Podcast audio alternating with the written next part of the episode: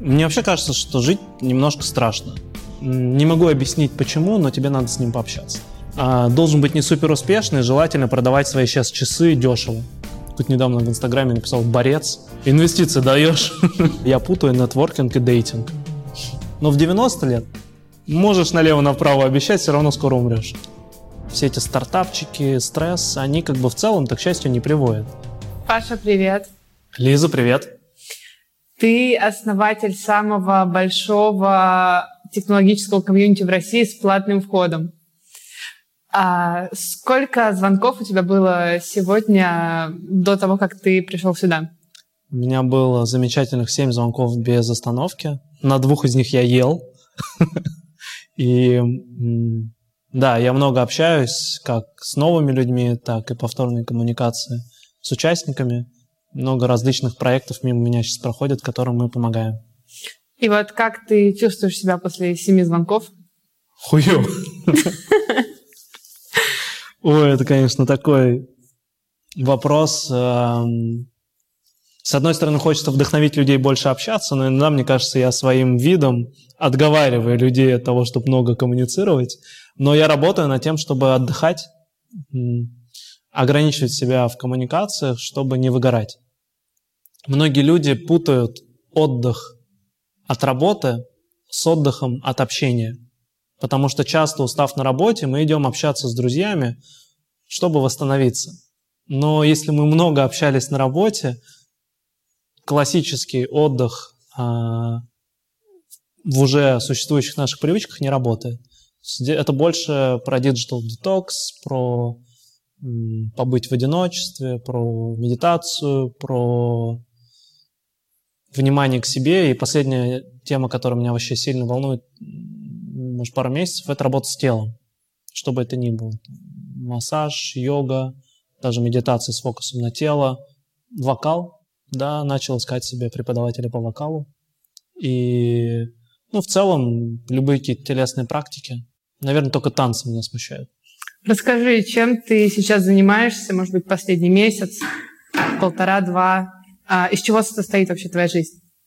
А, два месяца назад я вернулся в Москву из Сан-Франциско, и в целом погряз вот в этой рутине и общении в Москве.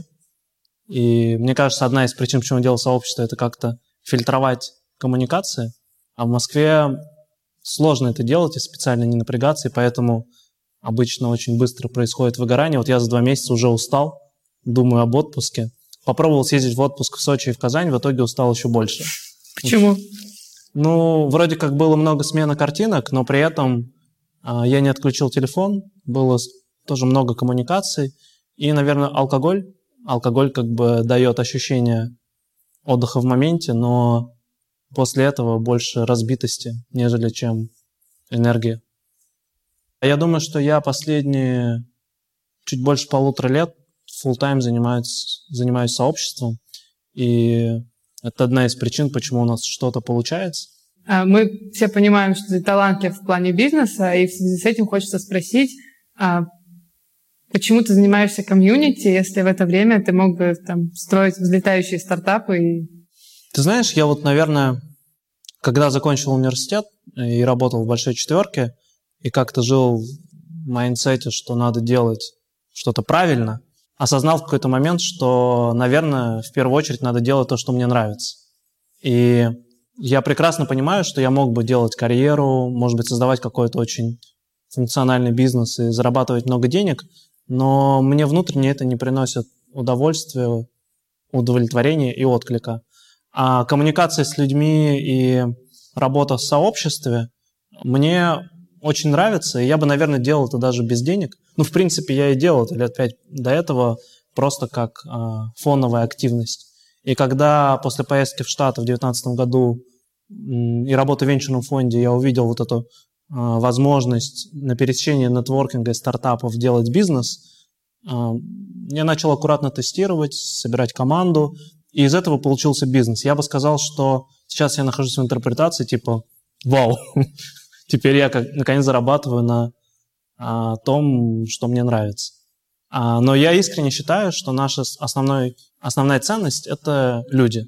И Я сам большой фанат нашего продукта, потому что а, делая еженедельно по 10-15 анбординг звонков с людьми, давая им возможность разобраться, что из себя представляет сообщество, сделать первые им интродакшены, я каждый раз получаю огромное удовольствие от общения с ними. И для меня каждый раз это как такой киндер-сюрприз, типа, а что за интересный новый человек сегодня попадется мне на зумчике или на встрече. И действительно, ну, 95% людей, может быть, за некоторым исключением небольшим, для меня интересно, и мы какой-то глубокий диалог с ними проходим. И проведя уже более 600 таких звонков, а, я понимаю, что качество моего опыта только улучшается со временем. Ты считаешь звонки? Да, я много чего считаю. Есть такой грешок.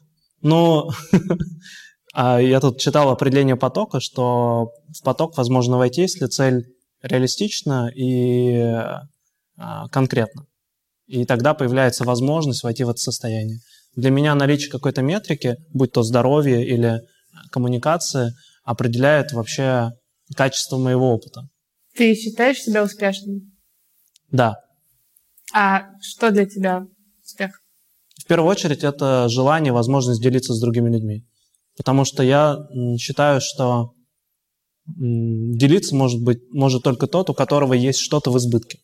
Если у меня дефицит ресурсов материальных, социальных, не знаю, психологических или психических, мне сложно делиться, потому что мне нужно восстанавливать этот ресурс. Если я нахожусь в балансе, гармонии, равновесии с самим собой и вырабатываю избыточный ресурс, я могу им делиться. Но это мой критерий успеха. Так же, как раньше у меня, например, был критерий умный или тупой, если есть деньги. Ну, то есть у меня были, было много долгов, и я понял, наверное, я тупой. И мне это очень сильно помогло, ну, как бы понять, где я нахожусь сейчас и где я хочу находиться.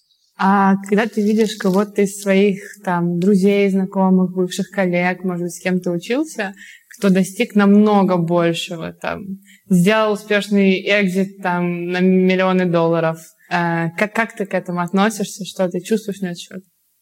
Например, у меня на прошлой неделе был звонок с, с миллиардером. В первый раз в моей жизни из айтишки. И я такой волновался, думаю, ох, что я сейчас скажу. Ну, благо я весь звонок молчал, но я все равно начал считывать свои ощущения. И а, встречу вел мой коллега-партнер, и он вел на равных, при том, что он не миллиардер. Ну, типа из разряда, тот чувак говорит, а мне надо представляться? Мой приятель говорит, ну да, представьтесь, пожалуйста. И он нам пять минут рассказывал, как он стал миллиардером. То есть было немножко мне неловко. Но потом я понял, это же все в голове у меня. Я сразу ставлю себя выше, его ниже, ну, наоборот. И поэтому не могу с ним выстроить коммуникацию. Ты вот сказал, ты недавно вернулся из Штатов, и а, что важного у тебя произошло вот в последнюю поездку? В этой поездке не было цели, целью делать нетворкинг не знаю, я об этом говорил публично, нет, немножко странно слышать человек, который занимается нетворкингом, что он что-то делает не ради нетворкинга, но это так. А, то, что я сделал, я прошелся по друзьям, так как у меня уже было какое-то там окружение. Не помню, приехал сначала в Лос-Анджелес и за два часа встретил всех, кого знаю, просто позвал их на пляж, они все приехали. Я такой, надо уехать дальше. А в Сан-Франциско, чтобы встретить всех друзей, ушло три месяца.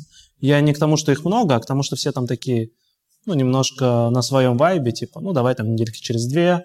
Ну, знаешь, я немножко понял, что я много общаюсь с фаундерами и мало общаюсь, э, допустим, с инвесторами. И все-таки, ну, соотношение, допустим, 80 на 20. И я понял после этой поездки, что мне, наверное, а, нужно больше общаться не только с фаундерами, потому что, ну, это, во-первых, на мою деятельность влияет, и, может быть, еще немножко на настроение, потому что часто фаундеры в таком легком пиздеце. И как бы я просто понимаю, что когда вокруг меня такие люди, то я тоже становлюсь в таком состоянии. То есть я точно очень люблю фаундеров, особенно в моем окружении. Просто понял, что иногда у меня слишком много общения с ними. Хотя я уже, по сути, не фаундер. То есть у меня, наверное, последние несколько лет больше mindset инвестора. Просто я не всегда инвестирую свои деньги, а чаще какой-то социальный капитал. Хотя, конечно, хотелось бы уже перейти в формат какого-то венчурного капитализма, когда я инвестирую деньги. Просто для этого нужно либо их заработать, либо организовать фонд. А назови три ключевые причины, почему фаундеру стоит переехать из России в Штаты. Что там есть такого, чего вот живя в России, фаундер никогда не получит? Ну, самое главное, это, конечно, окружение. Я, наверное, другого ответа не мог дать. А, сегодня как раз я общался с приятелем из сообщества, и он у меня спрашивал вопрос, как бы преимущество Штатов.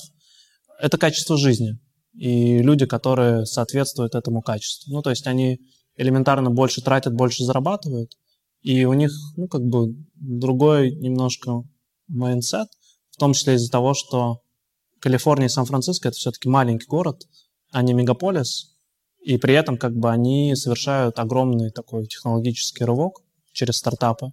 Это своя такая магическая атмосфера, которую не передать. Но в первую очередь нужно русскому фаундеру ехать туда за этим.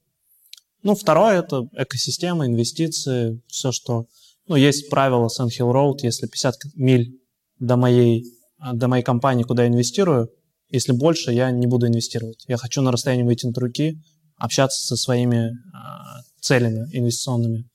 А вот сейчас про вторую, это до сих пор осталось после пандемии все равно? Я думаю, да.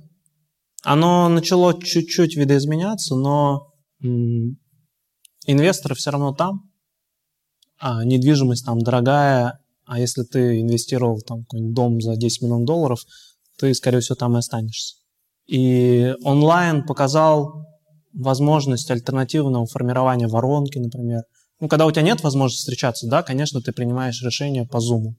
Но все равно инвестиции – это эмоциональное решение зачастую, даже когда у тебя много аргументов и цифр, и тебе важно посмотреть там, человеку в глаза, какой-то невербальный фидбэк собрать, а это возможно только при личном общении.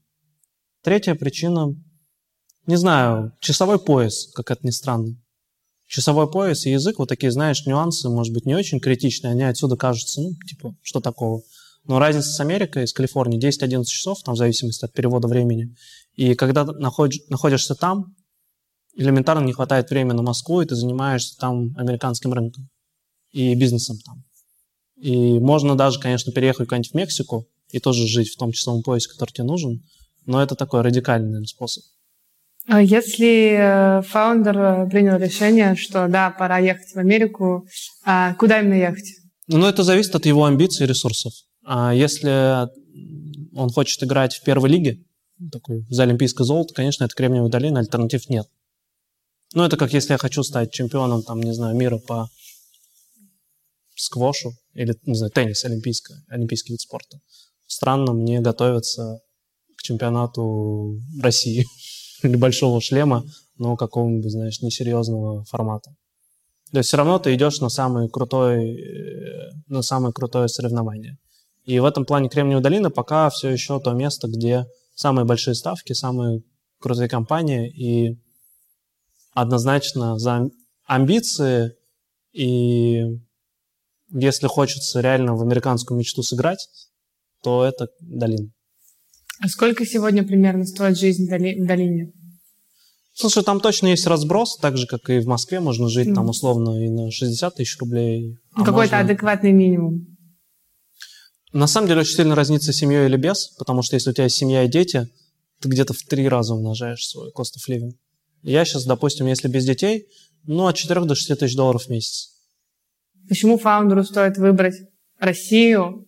И вот если в России что-то для фаундера технологической компании, что он не получит больше нигде?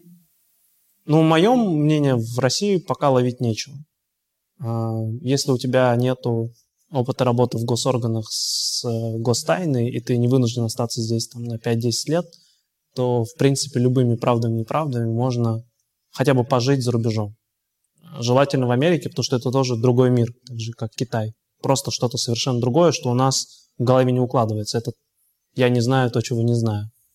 Вот. А что у тебя после, может быть, первой поездки, второй, а, какой-то твой ключевой инсайт, а, изменения в майндсете? Вот что изменилось? Первая поездка была в Нью-Йорк на где-то 8 дней. Я специально решил не начинать с западного побережья, с Калифорнии, а с восточного. И я помню, я зашел в Метрополитен, 2 миллиона экземпляров жив... ну, единиц искусств. Там ты 4 часа только ходишь. То есть это вот не смотришь, а ходишь, из которых я два или три раза заблудился. И поражает масштаб. Заходишь в зал ДГ, ну, обычно я вживую видел 4-5 балеринов, а тут 40. Просто, понимаешь, в одном зале. И это только ДГ. Ты идешь в музей современного искусства, там висит звездное небо Ван Гога. Ты понимаешь, блин, это то, что ты на заставках там в телефоне, а тут она маленькая такая, очень маленькая. И смотришь на нее. Нью-Йорк впечатлил своими масштабами. А, то же самое касается небоскребов.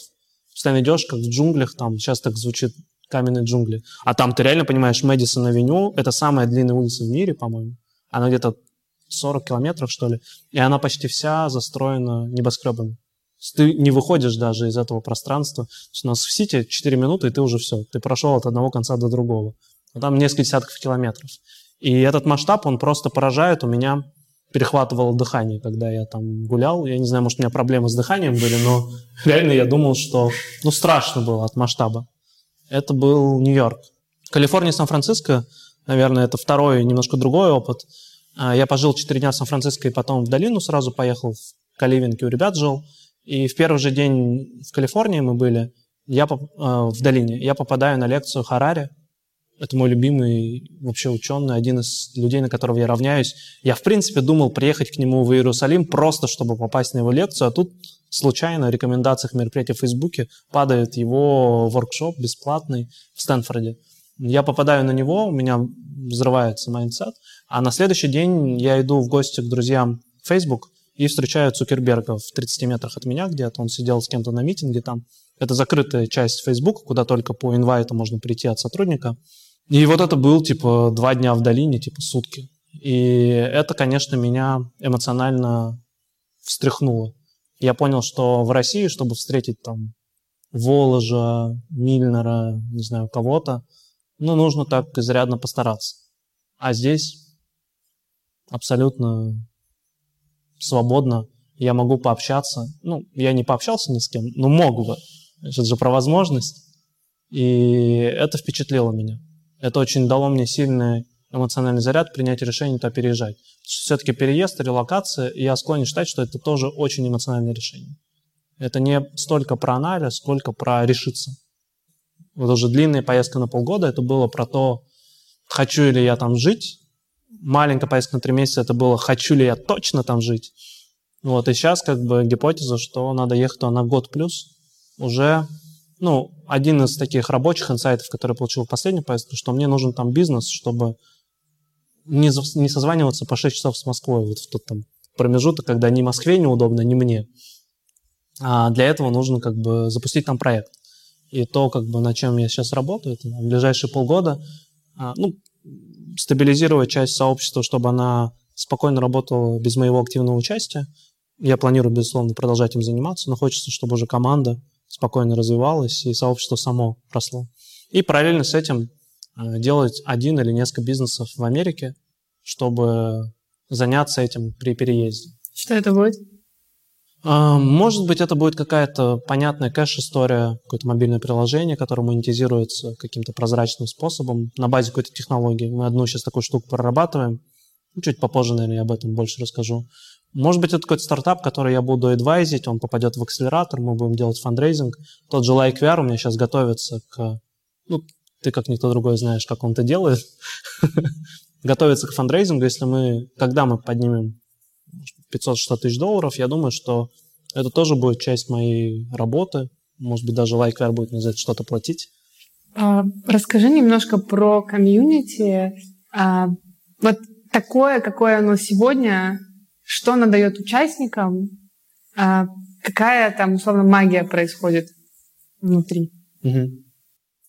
Мне кажется, что в первую очередь э, та часть нашей работы, которую мы делаем, мы даем людям инструмент.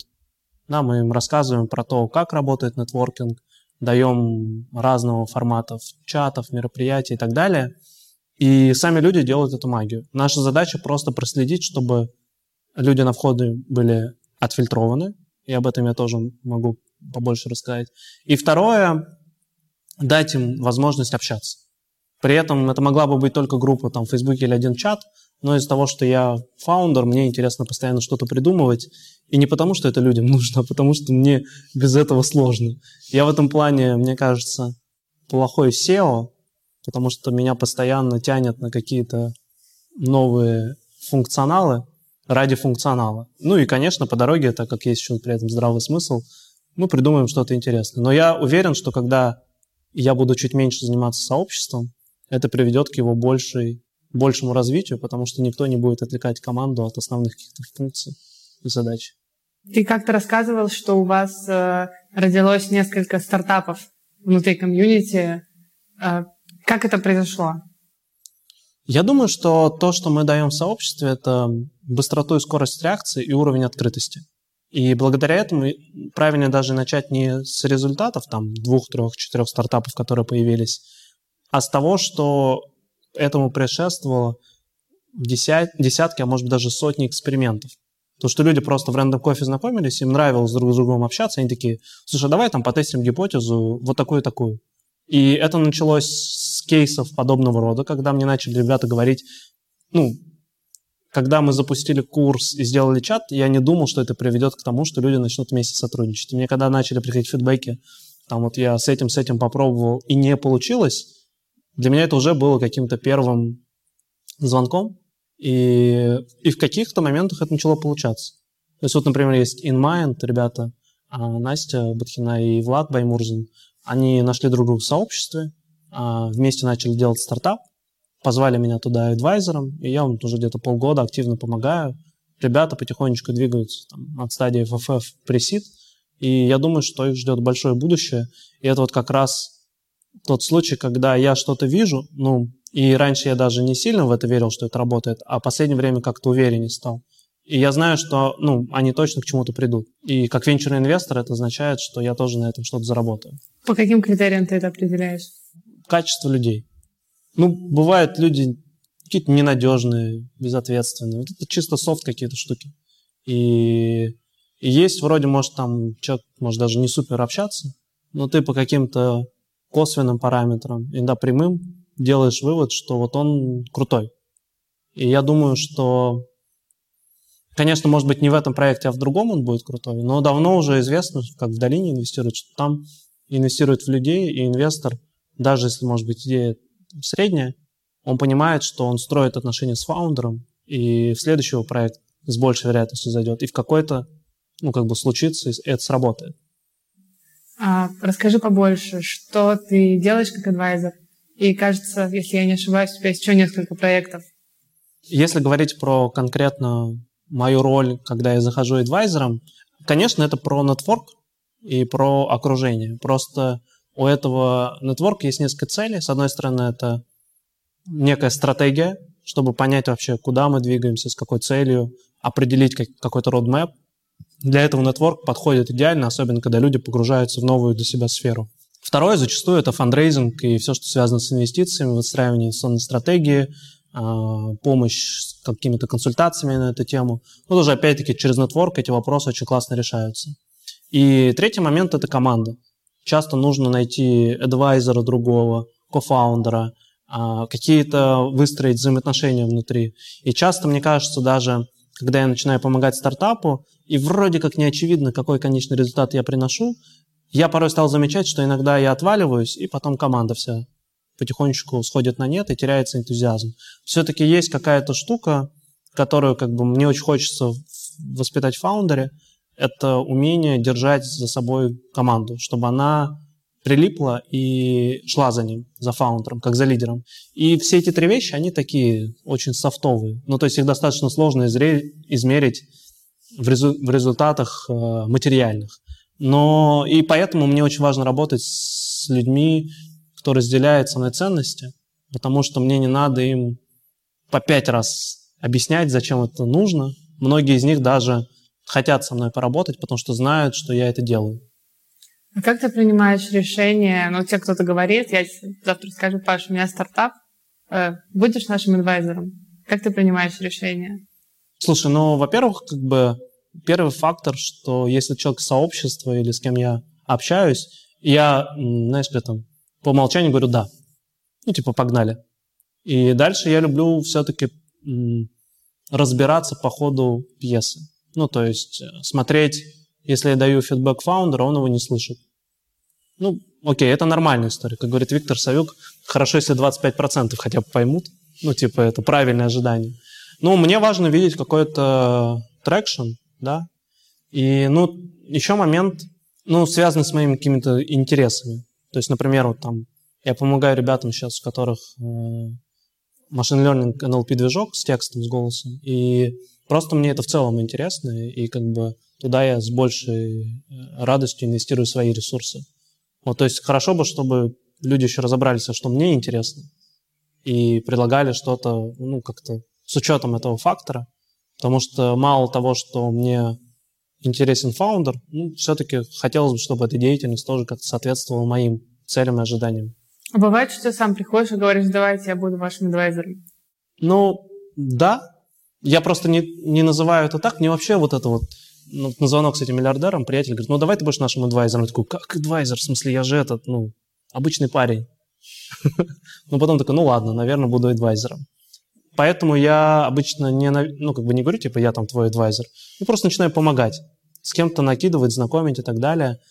Конечно, из-за того, что сейчас у меня большой поток входящего заявок на общение, ну, грубо говоря, кто-то со мной хочет поговорить, чтобы я помог, оно как-то естественным образом происходит, я начинаю кого-то так, ну, типа, сливать, ну, просто времени нет ответить, ну, хочется извиниться перед всеми этими людьми, я не со зла, но это факт, что очень органично, как бы, просто из того, что мой лимит времени ограничен, я выбираю что-то для себя наиболее интересное. Ну, естественно, те вещи, которые мне интересны, я сам проявляю инициативу, то есть я могу предложить давай я тебя с тем познакомлю, давай с этим помогу. Но точно это не работает в одну сторону. А ты знаешь, регулярно то там, то тут поговаривают, что вот Паша хочет венчурный фонд, Паша хочет стартап-билдер, венчурную студию. А, отсюда два вопроса. Первое, можно ли считать э, твой опыт адвайзеринга, назовем все-таки пока что так, MVP э, будущего венчурного фонда, фонда или стартап-билдера? Ну, у меня есть определенный опыт адвайзинга, может, там 3-4 стартапа, с кем мы полноценно работаем, и там пяток, с кем возможно, договоримся. Да, для меня это, конечно, MVP. Даже я больше сказал не этот конкретно факт, а то, что я вижу, что там Диана Кадоева сюда зашла, там, Яна Османова с этими работает. То есть это факты того, что в сообществе появляются кейсы адвайзинг и стартап. Это означает, что мы можем это скейлить. Мы можем больше приглашать адвайзеров, больше стартапов и налаживать между ними какое-то сотрудничество, забирая с этого какую-то комиссию, например. Может быть, в виде equity, так как в основном адвайзеры зарабатывают именно долей капитале стартапа. И на базе этого мы уже внутри сформулировали достаточно полноценную гипотезу. Мы даже чуть-чуть пока сдевили, выделили 5-6 стартапов, выбрали у них список услуг, по которым они ищут адвайзеров или партнеров, и сейчас уже начали общаться с адвайзерами и партнерами, чтобы а, сделать, по сути, такой небольшой. А, я думаю, что венчурная студия уже увидит, появится там в этом году. А с фондом это для меня какая-то удивительная история, потому что я честно не верю, что мне дадут денег. Это больше, может быть, про мою уверенность. Это знаешь, как я в этом году сделал где-то 4 introduction, которые привели к фандрейзингу. Ну, люди подняли деньги. И я каждый раз такой, типа, нифига себе, но при этом как бы формируется репутация, формируется насмотренность, э, интересные стартапы ко мне приходят, фонды начали больше прислушиваться ко мне. У фондов обычно есть бюджет на пайплайн, то есть они тоже готовы инвестировать куда-то небольшой чек, чтобы им помогали формировать пайплайн. То есть это такой FFF slash pre-seed венчурный такой институт. И я думаю, что вот мы больше в эту сторону смотрим. Я как-то слышу, что года два Паша говорит, что хочет делать венчурный фонд. Почему все еще нет? Недавно я общался вот с Петей Лукьяновым, с Фистеха, приятель. И он такую тему мне вообще загнул. И она прям немножко взрывает мне мозг. Но она в первую очередь ему взрывает мозг, и он мне просто ее заразил. Он там сейчас погружается в молекулярную биологию, а до этого он ну, вообще этим не занимался. И он говорит, что за отрасль не возьми, везде единороги, которых нет. Ну, то есть в IT такого нет. И он говорит, типа, надо делать что-то сразу большое. И все время приводит в пример Модерну, которая там начала, там типа 7 лет назад можно было зайти по оценке 10 миллионов долларов, а сейчас ее оценка 170 миллиардов. В общем, я к тому, что а, ну, Петя толкает меня к мысли, что что-то мелко смотришь. Делай сразу что-нибудь на 100 миллиардов долларов. Ну, говорит, тебе амбиций, кругозора хватает, а по дороге разберешься. И мне пока это, ну, страшно. Хотя я в целом понимаю, что, ну, и вот Петя дает обратную связь, говорит, ты команду соберешь под это. Ну, то есть окружения уже достаточно, чтобы собрать команду. Вот как-то так. Хочется что-то сделать масштабное, и вот, типа, мысли последнего дня — это то, что, может быть, надо мыслить супер амбициозно. А можешь вообще сформулировать, что для тебя значат люди и человеческая коммуникация? Мне кажется, знаешь, есть правильный ответ на этот вопрос, и есть вот какой-то личный. Я, наверное, попробую с личного начать. Мне вообще кажется, что жить немножко страшно. Ну, допустим, страх смерти. И для меня общение с людьми — это про... Ну, когда я погружен в вопрос другого человека, я немножко забываю про свои проблемы. И находя еще в этом ценность для другого человека, появляется смысл для меня. Я понимаю, что вот там, помогая другому человеку, его жизнь становится чуть-чуть лучше, и появляется ценность. Но я отдаю себе отчет, что первопричина в моем во мне, в моем внутреннем страхе того, что я боюсь остаться наедине со своими проблемами и параллельно в социальном страхе, что меня отвергнет общество, потому что я не соответствую каким-то требованиям или критериям. Это все звучит немножко странно от меня слышать, но это так. Ну а потом уже просто увлекаясь тем, что я делаю, я уже по дороге придумал, что мне это нравится, что я в этом разбираюсь, что я помогаю другим. Но так-то в целом кто-то на последнем этапе сказал, а почему этот парень нас учит нетворкингу, он же сам типа интроверт. Но, наверное, если бы я был экстравертом, я бы и не прошел этот путь и не смог бы ему как-то учить. Если говорить про человеческие отношения в плане нетворкинга, Сколько на сегодняшний день это контактов людей? Где-то пять с половиной тысяч. Ты ведешь учет, и у тебя все записано? Я, знаешь, это такой был момент, я когда в консалтинг готовился, там, в восьмом году, мы очень много играли этих брейн-тизеров, где нужно было, знаешь, а сколько мячиков для гольфа поместится в самолет, Боинг, ну, что-то такое, а сколько молока литров продается в России в день.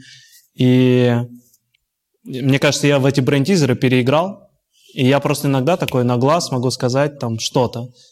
Короче, я какие-то вещи просто знаю. Я не то чтобы считаю, скрупулезно где-то веду, а просто я внутренне как-то это трек, а это для меня важная штука.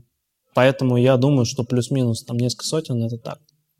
Ну, окей, там, Facebook для меня ориентир. В Фейсбуке почти все ребята, кто добавились ко мне в друзья, я их знаю лично.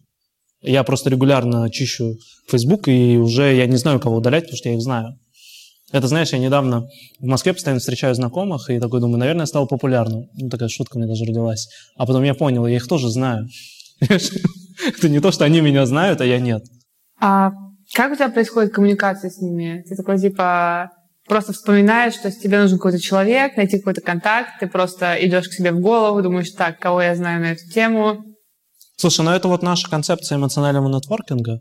Я, знаешь, был какой-то курс по суперпамяти, где рекомендовали какие-то мнемотехники использовать для запоминания. Я тогда понял, что лучшая техника — это какая-то эмо... какая эмоциональная связь. Когда есть эмоциональная связь, получается, я не неокортексом это вспоминаю, а вот в это идет наш предыдущего поколения мозг, который ну, немножко по-другому работает. А он связан с эмоциями, крокодилий мозг или как это называется. И фактически, находясь в эмоциональном контакте с человеком и переживая определенный эмоциональный опыт от общения с него, у меня появляется какой-то внутренний эмоциональный запах от человека. И когда я с другим человеком выстраиваю контакт, часто бывают эти, ну, условно, запахи пересекаются, они тут же через эмоциональный какой-то контакт находят отклик и триггер других людей, и я могу вспомнить человека, с которым я 10 лет не общался, но который условно пах так же. И я такой, тебе надо с ним познакомиться. И я не считаю, что это какая-то технология, Это больше про подход. Когда я открыт ВКонтакте, ну, позволяю вообще себе испытывать эмоции, доверяю своей интуиции, ну и самое главное еще и как-то выстраивать с человеком отношения, что он не против пообщаться с человеком. Порой у меня бывает, знаешь, не могу объяснить почему, но тебе надо с ним пообщаться. И потом выясняется, что они там из одного села. Ну, однозначно я экспериментирую. Я использую разные какие-то техники. Для меня это все такая небольшая игра. И порой, ну, не то, что какой-то прям супер негативный фидбэк, все-таки чем э, ну, как вообще работает интродакшн или представление. Я говорю, типа, «А, Лиза, знакомься с Сашей. Саша отличный парень, Лиза отличная девушка. Я делюсь своей репутацией, чтобы вы так считали. И это уже является импульсом к тому, чтобы ваши взаимоотношения были хотя бы начаты с позитивной ноты. То есть я не знакомлю там, типа, Лиза – это судья, он посадит в тюрьму тебя на 5 лет. Тебе его надо ненавидеть. Ты такая, ненавижу тебя. Ну все, понеслось. И все-таки мы даем позитивный какой-то а, импульс, и это ведет к тому, что люди хотя бы не приходят к нам с месседжем «мы уроды». Да, бывает иногда а, обратная связь, что мы не попали. Это абсолютно ок. И я бы сказал, последние где-то полгода я поменял немножко свой подход. Я перестал пытаться людей знакомить ради знакомства, когда, допустим, идет анбординг, и мне, как бы я закоммитился 10 интродакшенов сделать. Я такой, нет, я тебе сделаю один introduction. Но он будет в точку. Ну, может быть, это, конечно, немножко самосбывающееся пророчество, но я реально заметил, ну, у меня был кейс, когда я для инвестора нашел CEO. Ему нужен был CEO в проект. А, я сделал первый introduction, а, э, и мне инвестор называет критерии. Я говорю, вот же. Ну, что-то там из ряда должен быть не супер успешный, желательно продавать свои сейчас часы дешево. Чем он стоит? Я такой, вот же парень. И я их знакомлю, и инвестор говорит, ну, слушай, давай еще посмотрим. А я говорю, а я ему предварительно сказал, попаду с первого раза. И я такой, блин, думаю, ну ладно, не попал. Знакомлю еще, знакомлю еще, он еще кому-то ходит. И он потом возвращается и говорит, ладно, давай того, первого. Сколько новых знакомств ты делаешь в неделю? Сейчас чуть поменьше, но, наверное, порядка 10 сейчас, наверное, так. То есть где-то 500 за год, я думаю. Ты вот сказал, что бывает, что ты отказываешь людям. А как это происходит? Им просто они пишут, Паш, давай созвонимся, ты им не отвечаешь. Или пишешь там, типа, чувак, не с тобой. Не в этот Слушай, ну, я стараюсь... Меня вообще бесят люди, которые так себя ведут. И, наверное, я сам иногда на себя злюсь, если вижу, что я так проявляюсь.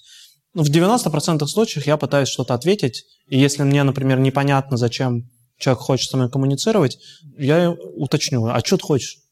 И если в ответ мне приходит там что-то невнятное, ну, я еще раз могу уточнить. Или могу сказать, слушай, 30 э, тысяч рублей стоит пообщаться. Ну, то есть хочешь, давай, плати, пообщаемся. Кто-то платит? Нет. Ну, это расценивается как, типа, пошел нахер. Ну, либо я говорю, вступай в сообщество, запишись на интервью, там тебе все расскажут, а потом вер... Хороший, кстати, знаешь, какой для меня кейс? Я говорю, запишись на интервью в сообщество, не обязательно вступай, но тебе хотя бы расскажут, что я делаю, и потом возвращайся, мы с тобой созвонимся. Ну, это означает, что он уже придет на звонок подготовленным, потому что недавно мне все время психолог говорил, что у этих богатых людей самое важное для них время. Я такой, какое время? Важна энергия, что-то еще, знаешь. А недавно я понял, что реально время важно. Но время не в аспекте того, что вот у меня мало часов, и мне нужно все успеть, а в качестве проведенного времени. Если я провел звонок, и он бесцельный, то я потерял свое время. Если я провел звонок, и он принес какую-то ценность, не обязательно мне, может быть, другому человеку.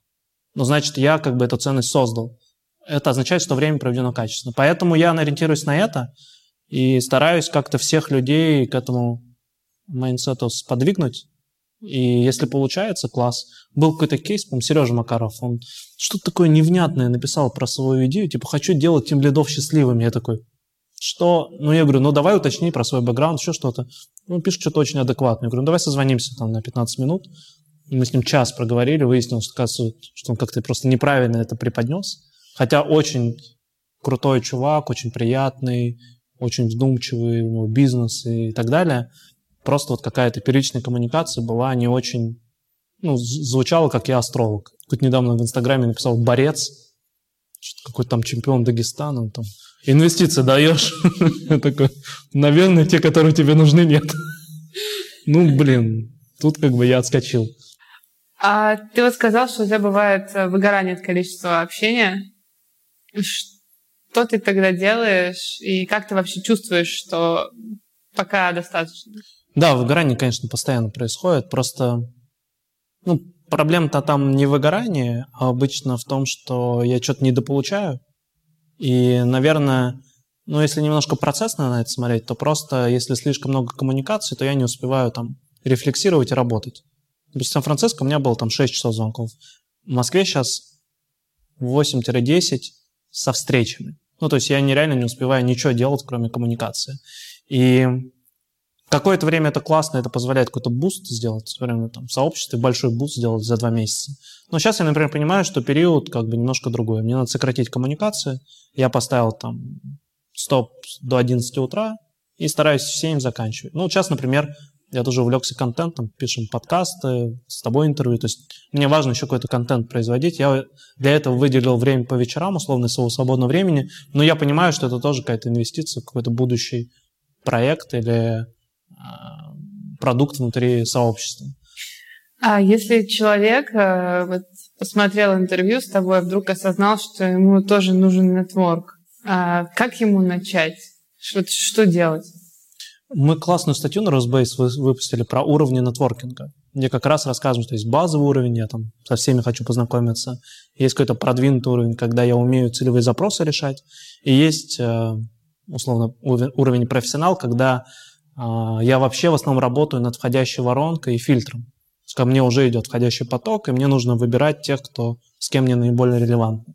Поэтому мы, мы обычно людям рекомендуем разобраться, на каком они уровне находятся, ну, то есть понять, что это кривая обучения, где не надо сразу пытаться за, запрыгивать на продвинутый уровень, не пройдя начальный. И для начального уровня есть супер базовые рекомендации. Ходить в Random Coffee, Lunch Club. Я люблю Breakfast, прекрасно знаешь это приложение.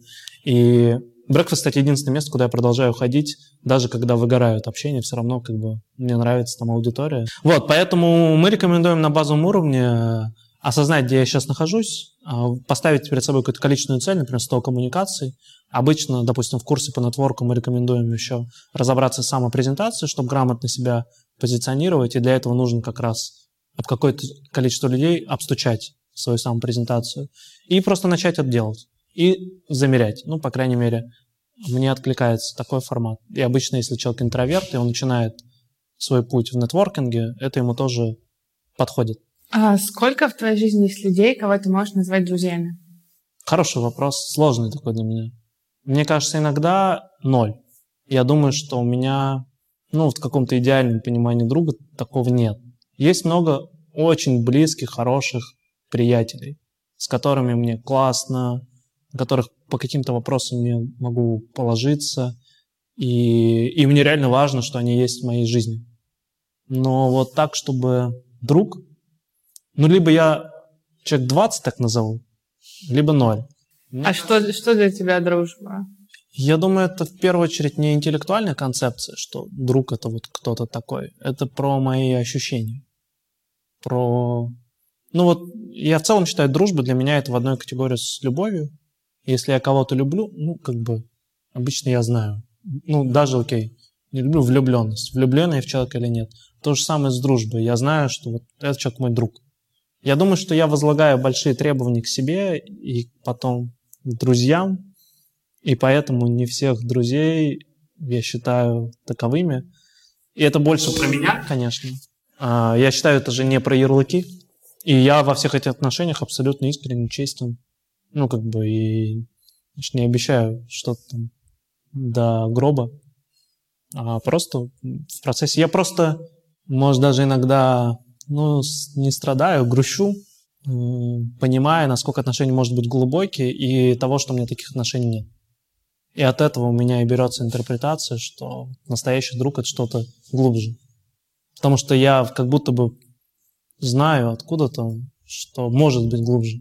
Но точно все как бы улучшается со временем, в смысле, собрать какую-то оптимистичную ноту. А, точно моему окружению больше качественных отношений, меньше токсичности, больше возможностей для построения глубоких отношений. Просто я считаю, что дружба тоже, она не происходит вот раз-два. Надо, чтобы она как-то настоялась.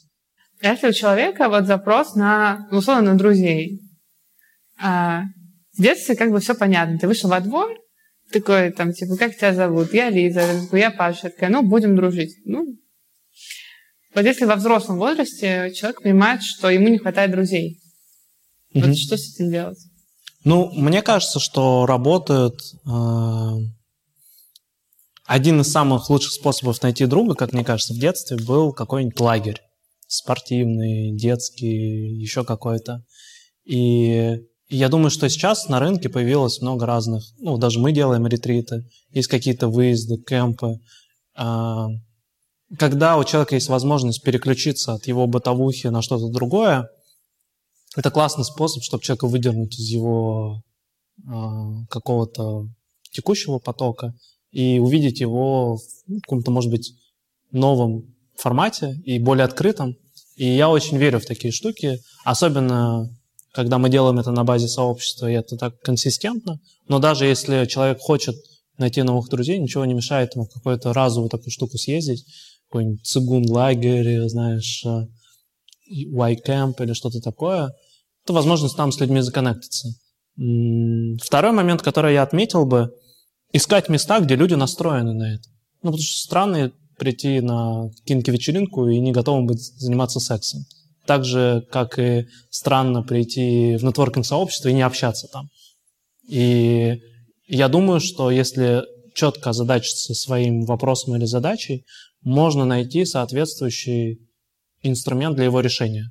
Я, мне кажется, вообще вот в этом процессе нахожусь бесконечно долго, и поэтому у меня так много вот этих, условно, 20 друзей,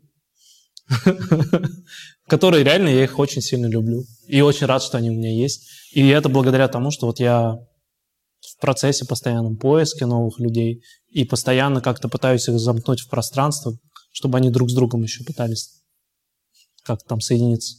Ну, ты понимаешь, наверное, о чем. А были у тебя случаи, когда ты вот с кем-то дружишь, дружишь, дружишь, а потом что-то происходит, и вы перестаете общаться? Да, конечно. А почему так происходит? Что меняется или что ломается? Контекст, наверное. Я вот думаю, дам, что даже вот среди этих 20 друзей все равно там, условно, в течение года я общаюсь там шестью-семи. А остальные, вот, допустим, Лаврентьевы, мы с ними уже там год не поддерживаем связь, но они близки мне сердцем. И, ну, я, конечно, не уверен, что я к ним в Кению полечу, но когда они будут в Москве, я с радостью с ними увижусь и пообщаюсь и как-то буду продолжать коммуникацию, если мы будем в одном каком-то пространстве и контексте находиться. Но нет и нет. Ну, Шурыгин, например. С Шурыгином мы дружим с Димой. И сейчас мы оба в Москве, играем в сквош раз в недельку, и есть возможность коммуницировать и дружить. Но, например, Сашка уедет сейчас себе в Лондон, и с ним будет тяжело дружить на расстоянии. То есть есть какие-то такие факторы, обстоятельства внешние, которые просто каких-то людей тебе подсвечивают, и с ними есть больше возможности строить отношения. С какими-то людьми меньше. Это не означает, что они уходят из моей жизни. Наоборот, я в целом считаю, что через 10 лет у меня будет не 20 таких людей, а 100. Ну, я вот точно буду находиться в интерпретации не имея 100 рублей, а имея 100 друзей. А чем для тебя дружба от... отличается от романтических отношений? Я вообще недавно понял, что я путаю нетворкинг и дейтинг. И это вообще проблема. Ну, проблема это когда, ну, сейчас, допустим, это интервью посмотрит какая-нибудь девушка, которая ходила со мной на нетворкинг, она такая, а что, это еще и дейтинг мог быть? Ну, то есть, это про ожидания. И я точно, у меня это все как-то немножко запутано. И какие-то нетворкинг встречи порой приводили к дейтингу, а какие-то дейтинги в итоге к нетворкингу. Ну, не знаю, для меня близость и любовь, допустим, в романтическом, в романтическом формате, но это что-то из одной категории, как и дружба, просто в каком-то немножко другом аспекте. Ну, это как условно, с кем-то я в близких отношениях бизнес делаю, а с кем-то в близких отношениях и дружу, а с кем-то в близких отношениях и сплю. Ну, или, не знаю, обнимаюсь чуть больше, чем с кем-то другим. Ну, я почему-то это, ну, это знаешь, как вот ты встречаешь какого-то человека, с ним вроде ценности сошлись, и по бизнесу прям вообще четко пересекаетесь. Думаешь, класс, буду делать с ним бизнес. А бывает, с кем-то ценности сошлись, и еще какая-то химия пошла. Ну, я имею в виду гормоны. Ну, ну ладно, значит, не бизнес буду делать, а подкатывать. Ну, как-то, я не знаю, мне очень хотелось бы, чтобы вообще в целом люди проще к этому относились. Ну, то есть, да, классно, пробовать давай что-нибудь. А в чем для тебя ценность романтических отношений? Ну, ну, я все еще, наверное, нахожусь в интерпретации, что партнерские отношения с человеком противоположного пола, который носит романтический характер, могут быть для меня самым ценным ресурсом в жизни. Потому что в том числе это может привести к рождению детей. И, ну, это не как в стартапе э, не пошел, закрыли. Но я там был женат, и в целом хотелось бы в этой всей серийной моногамии, как любят называть, все-таки в какой-то момент устаканиться. Тем более, что я нахожусь в интерпретации, знаешь, вот люблю сейчас затрагивать эту тему, коммитмент. Если я что-то обещаю другому человеку, и я могу ему пообещать что-то на всю жизнь. Ну и знаешь, не из разряда типа пропизделся, а ну так, что из разряда, ну, не выполню, умру. Ну, например. Можно же так? И я понял, что, например, чем позже я это обещание сделаю, тем оно будет более вероятным. Ну, очевидно. То есть в 20 лет делая обещание, скорее всего, не получится. Но в 90 лет можешь налево-направо обещать, все равно скоро умрешь. Но есть промежуточное состояние, допустим, 35-40 лет.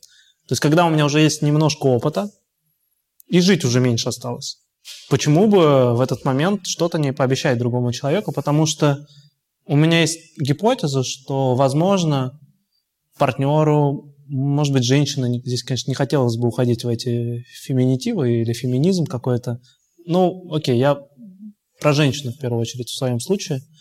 А, возможно, той женщине, которой я это пообещаю, для нее это будет что-то очень важное. Я имею в виду, мне кажется, часто нам не хватает какой-то психологической уверенности ну, для того, чтобы открыться и реализоваться. И это обещание может быть для нее критически важным, чтобы в своем каком-то развитии выйти на совершенно другой порядок. А для меня важно, потому что я в своей надежности вышел на совершенно другой порядок. Если я знаю про себя, что я могу кому-то что-то обещать на, всю, на всю жизнь, это означает, я могу прийти к инвестору и сказать, бабок мне, да, я все сделаю. Понимаешь? И я про себя знаю, что я надежный. Это не про рациональную штуку, а про внутренний эмоциональный какой-то склад. И поэтому я считаю, что выбор романтического партнера очень важен. И поэтому я не тороплюсь и вообще как будто больше, знаешь, над обстоятельствами работаю. Начал на фейсбучке аккуратно писать «не женат», 300 лайков собрал. Написал «отношения как мчащийся поезд, надо в них запрыгивать побыстрее». Понимаешь, у меня есть стратегия. Как бы. Слушай, а вот э, что вообще для тебя самое сложное в отношениях? Обосраться, как в стартапе. То есть по пообещать и не сделать? Это даже не про то, что я перед другим человеком как-то ответственность чувствую, перед собой в первую очередь. И просто когда я о себе узнаю, что я не держу свое слово, мне дальше будет сложно давать его. И вот это, мне кажется, когда я этого не знал в 20 лет, было классно. А сейчас, как бы, когда я знаю предположительно, как это работает, сука, я уже намного внимательнее выбираю, что говорю, а что нет. Вы делали в комьюнити, пробовали делать хигай-дейтинг, а, по-моему, потом он перестал работать. Недавно я видела, что когда вы создали условный какой-то премиум а, и полную версию, вот в бесплатную версию дейтинг все равно входит. Это как-то связано с тем, что для себя нетворкинг и дейтинг — это одно и то же. А, или как вообще живет Хигай Дейтинг и что у него получилось, не получилось? Слушай, живет он плохо. А, то нам вначале парней не хватало, сейчас нет девушек не хватает. Он что-то там работает, да, Даша у нас мэчит их. А, я вообще понял, что ошибка, может быть, была в том, что мы вообще назвали это дейтинг. А, потому что надо было назвать это нетворкинг. Просто надо было добавить несколько галочек. Ты можешь выбрать пол, с кем ты хочешь нетворчить и сингл он или не сингл, или она. И продолжать делать нетворкинг. А, мне кажется, так breakfast работает. У меня там иногда нетворкинг переходил в дейтинг. И это то, что мы, наверное, запустим какой-то новой версии продукта внутри. Ну, вообще, в целом у нас есть большой запрос от участников, чтобы матч был по каким-то тегам, где просто сингл и вот, типа, вся эта штука просто будет тег, иногда мы будем подкидывать людей, тех, кого человеку предположительно нужно. А вот ты сейчас начал говорить, а, а чем для тебя вообще нетворкинг от дейтинга отличается, если мы берем разный пол участников? Ну, ты ну, говоришь, что брекфаст переходил в дейтинг.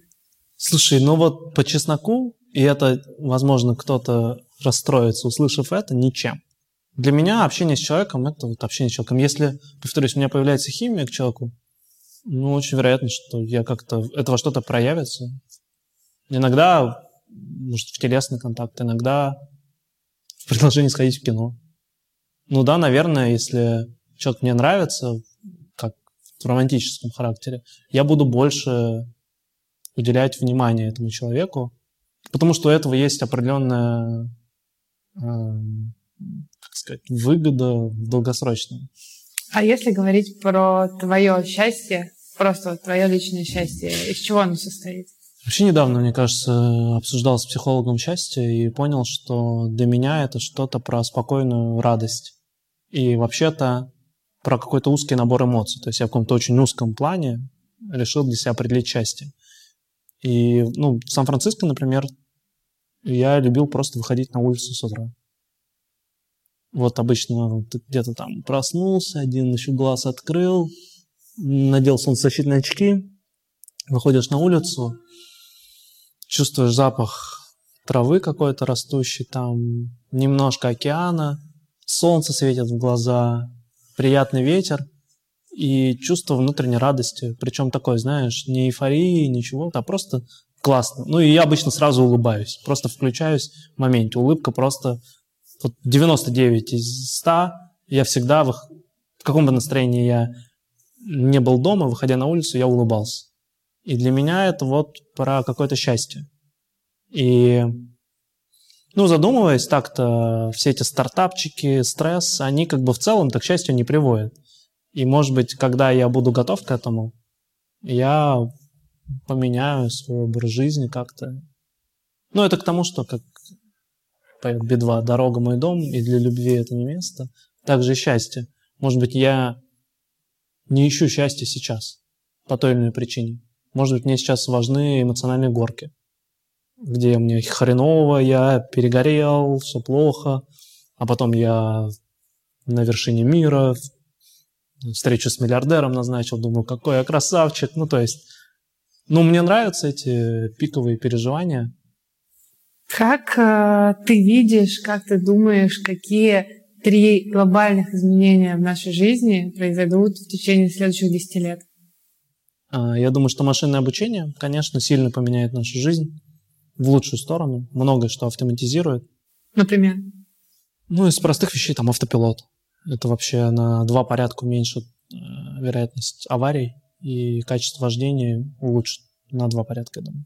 То есть это что-то прям, что радикально поменяет нашу жизнь, и тем более освободит еще кучу рабочих мест, чтобы люди могли чем-то новым, интересным заниматься. Ну и а внутри вообще все. Ну то есть текст, голос, очень много вещей автоматизируется. И, ну я в этом плане оптимист, я считаю, что все к лучшему. Второе, ну мы занимаемся VR, и я верю, что мы тоже что-то в этой области сделаем значимое. И ну, в какой-то степени мы все будем погружаться в эту матрицу в том или ином формате. И это уже потихонечку начинает происходить. Просто на горизонте 10 лет, я думаю, появятся устройства, которые будут давать сопоставимый опыт с реальным. И это начнет, ну, как бы замещать наше пребывание в реальном мире на какие-то виртуальные истории. Тем более, что вырастает поколение, которое там провело э, большую часть своего времени в телефоне или да, компьютерными играми. И для них это будет естественный переход. И мы сейчас такие, реальный мир лучше, здесь есть секс. А для них, как бы, знаешь, и секса может не состояться в реальном мире, они уже виртуально начнут что-то делать. И, в принципе, может быть, это 12-15 лет, а может и 10. Вот. И третье, то, что я верю, и то, чем мы занимаемся по полной, это ну, сообщество и все, что связано с близкими отношениями. Я думаю, что вот этот digital тренд, он задает очень большой импульс и вектор, который людей фрустрирует из-за того, что очень много диджитализации, люди теряют э, основу какую-то, стержень и то, на что они могут опираться.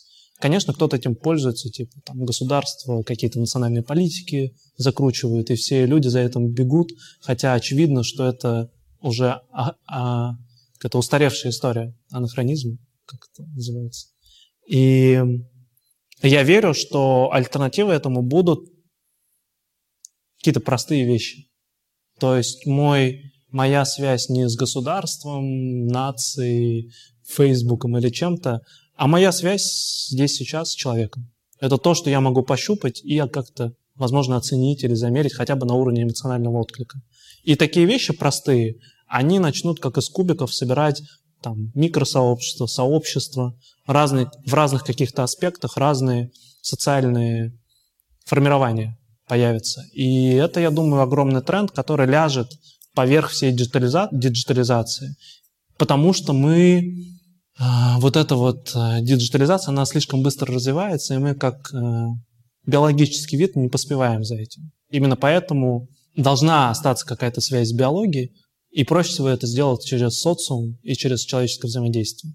Поэтому я думаю, что, поэтому я думаю, тот же SoftBank вкладывал в WeWork, ну то есть на секундочку SoftBank 100 миллиардов фонд, какие-то э, саудиты дали денег этому Сону а, в одну простую гипотезу, сингулярность. И этот чувак дает ну, 10 или больше миллиардов на WeWork. Что такое WeWork? Это коворкинг. Но если посмотреть фильм «Хулу», то в целом очень сильно пересекается то, с чем дел... то, что делаем мы. Это сообщество, местами похожее на секту. Это что-то, что вымывает твое окружение и замещает их участниками сообщества, вокруг которого есть большая идеология. И Сон инвестировал в это десятки процентов своего венчурного фонда, который настроен на сингулярность. Ну, я думаю, что это неспроста, в смысле, там не фантазеры сидят. Ну, ладно, человеческая глупость не знает границы, но я думаю, что в данном случае, когда на кону были десятки миллиардов долларов, за этим была большая идея. И в целом в фильме классно очень показывается, как э, Ньюман едет с Соном в машине. Это единственная возможность у Ньюмана была провести переговоры с этим миллиардером. И Сон задает вопрос Ньюману. Тогда оценка Виворка меньше 5 миллиардов. А на пике было 40 чем-то. Сон спрашивает, кто в драке победит, сумасшедший парень или умный? Смарт или or crazy? И Ньюман говорит, crazy.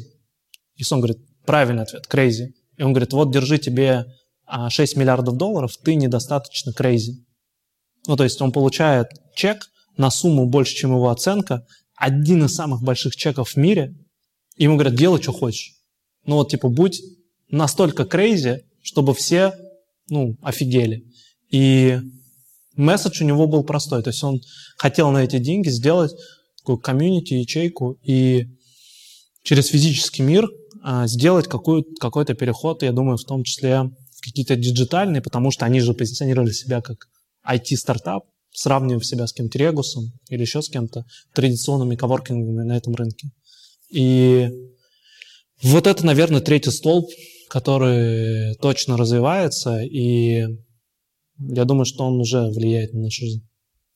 А если говорить про людей, угу. над какими навыками, скиллами, чертами, а, помимо а, да, какой-то, ну, там, того, что просто называют soft skills, как бы сегодня это вообще с трудом понятно, что уже все soft skills.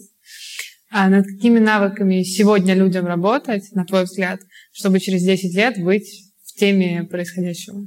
В зависимости от того, кем ты хочешь стать в будущем, ну, мы там каждые там, 4-5 лет уже должны как-то менять профессию, видимо, и, может быть, ты хочешь стать, не знаю, оператором автопилота, и для этого тебе надо сейчас, там, не знаю, в Need for Speed играть часами и формировать навыки, там, не знаю, реакции, еще чего-то.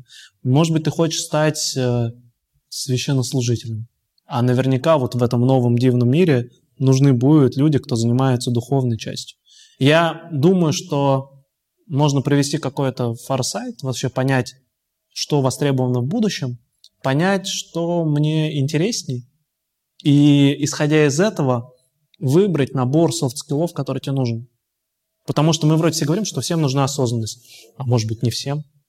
Многие говорят, что нужна гибкость, а может быть не всем. Творчество, да может не всем нужно это творчество. Я к тому, что хорошо бы предположить, куда меняется рынок труда, понять, кем я хочу стать, и, исходя из этого, подбирать свой набор skills. Может быть, я космонавтом буду. И там вообще нужна стрессоустойчивость, и вообще ни, ни про какую гибкость речь не идет. И нужна еще исполнительность выполнения приказов. Если я буду формировать себе, там, не знаю, осознанность, могу и перестать слушать приказы, и меня не возьмут этим космонавтом. Понимаешь? Я к тому, что так же, как ты выбираешь хард-скиллы, ну, резать лобзиком или, там, не знаю, excel править, тоже как бы ты решаешь, ты хочешь быть э, плотником или аналитиком. Также и здесь нужно понять, кем я хочу быть в будущем, и исходя из этого определить те софт-скиллы, которые тебе нужны. А до этого хорошо бы понять их системно, что есть там коммуникационные софт-скиллы, есть лидерские, есть личные качества какие-то. А, последний вопрос. Что лично ты хотел бы сделать в ближайшие 10 лет? Слушай, хотелось бы, конечно, отметить, что горизонт моего планирования месяца три. И есть как бы типа на годик ориентиры, и может быть на 10-15 лет цель, ну или миссия. И мне кажется, я миссию еще свою где-то года 4 назад, когда TEDx сделал в Воронеже, там очень хорошо зафиксировал. А, я понял, что мне нравится заниматься темой машинного обучения и искусственного интеллекта. И хотелось бы сделать продукт в этой сфере. Мы даже с тобой как-то год назад это обсуждали а, в одном из интервью. И ничего не поменялось. Ну, то есть я все еще иду к этой вот долгосрочной миссии и просто с каждым годом становлюсь ближе. Это факт. Потому что есть ориентир. Хочется оставить за собой какой-то след, при том, что, возможно, никому нахер это потом и не нужно будет. Просто, ну, если это игра, почему бы в ней не достигнуть какого-то высокого уровня.